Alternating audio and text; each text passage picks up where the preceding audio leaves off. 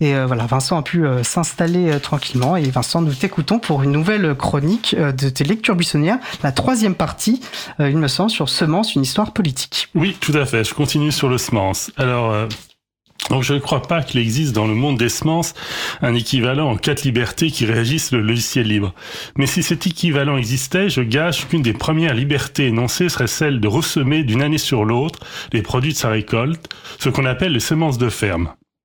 Alors, nous avons vu à l'épisode précédent, parce que nous sommes à la partie 3, que le catalogue des variétés cultivées mis en place à la sortie de la guerre avait fortement encadré la commercialisation des semences, mais il n'avait pas interdit les semences de ferme. Le régime, appelé certificat d'obtention végétale, COV, établi en 1961 et toujours actif, excluait notamment tout brevet sur les variétés, autorisant les semences de ferme tout en les soumettant depuis les années 90 à un paiement de royalties.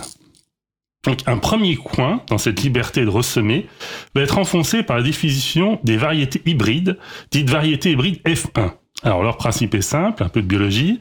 On prend deux lignées pures avec des caractéristiques bien identifiées.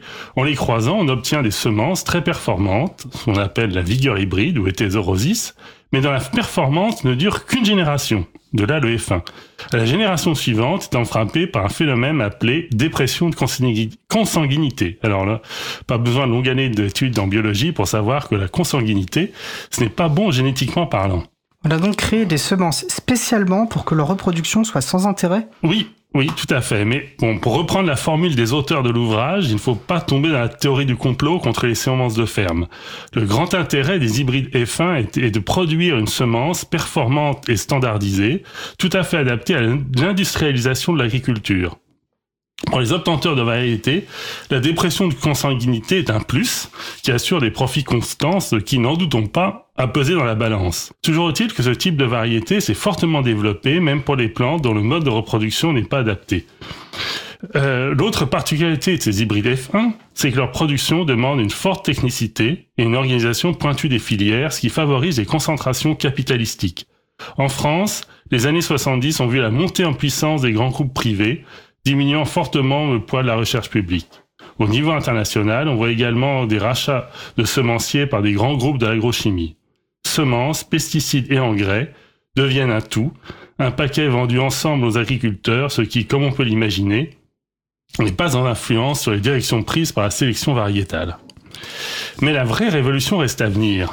C'est celle des biotechnologies qui explosent littéralement au cours des années 1980. C'est dû bien sûr aux avancées scientifiques, et les, technologiques, mais aussi, voire peut-être surtout, à la décision de la Cour suprême des États-Unis d'autoriser le brevetage d'un organisme génétiquement modifié. Alors c'est l'arrêt Diamond euh, versus Chakrabarty de 1980, dont vous retrouverez la référence sur, euh, sur le site. La variété n'était pas brevetable, le gène l'est et ça change tout.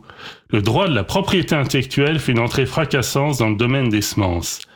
Les techniques de décryptage le génome qui se développe au cours de l'année 90 multiplie les possibilités de, déposer les brevets.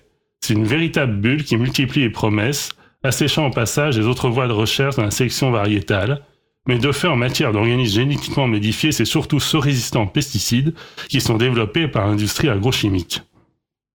Alors, donc ça aboutit à la fameuse controverse des OGM à la fin des années 90. Alors pour celles et ceux qui sont trop jeunes pour avoir connu José Bové en train de faucher un champ, on peut comparer l'ampleur médiatique du débat à l'époque à celui autour des mesures sanitaires à prendre contre le Covid au moment du confinement.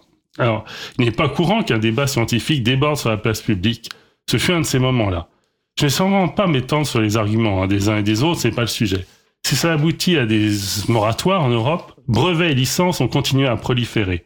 Cela complique évidemment la recherche, car pour développer une nouvelle variété, il faut s'assurer qu'on n'enfreint aucun brevet existant.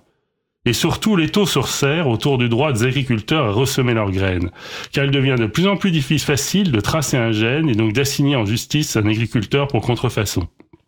Percy Schmeiser, un agriculteur canadien, se voit ainsi condamné par Monsanto pour avoir cultivé du colza contaminé accidentellement par le colza transgénique d'un fermier voisin.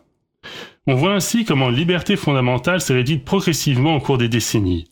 Alors là, encore, je ne vais pas faire de complotisme, hein. il ne s'agit pas d'un plan ordi depuis de longue date par des intérêts cachés dans l'ombre, enfin bon, qui sait quand même, mais plutôt d'un grignotage continuel. Pris séparément, aucun des dispositifs promus à des époques différentes par des acteurs différents n'interdit formellement de ressemer des semences. Jamais, heureusement, un législateur ne promulguera une loi l'interdisant.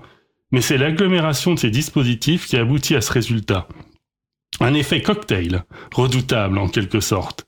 Ça m'a fait penser à la campagne de l'April contre les quatre dangers qui menacent le logiciel libre. Pris séparément, aucun de ces dangers ne semble mortel. Par exemple, ces documents des DRM, je les ignore simplement, ça ne gêne pas dans mon utilisation quotidienne du logiciel libre. C'est conjugués ensemble qu'ils multiplient les freins et peuvent donner naissance à une situation où, si en droit, rien ne m'interdit d'utiliser du, du, logiciel libre, en pratique, je me retrouve acculé à l'utiliser du logiciel privateur, tout comme nombre d'agriculteurs se sont trouvés acculés à être totalement dépendants du système agro-industriel. Voilà. Alors pour conclure cette exploration de la question des semences, je vous propose de terminer par une dernière partie beaucoup plus optimiste, ce que les auteurs de l'ouvrage ont appelé les chemins buissonniers de l'innovation variétale. Ça nous permettra de partir à la rencontre d'un monde militant foisonnant comme celui du logiciel libre. Mais ce sera pour la prochaine chronique. Super, merci beaucoup Vincent. Donc je te dis au mois prochain pour la, le dernier épisode de cette quadrilogie sur Semence, une histoire politique. Exactement. Parfait. Et ben je te souhaite une bonne fin de journée et nous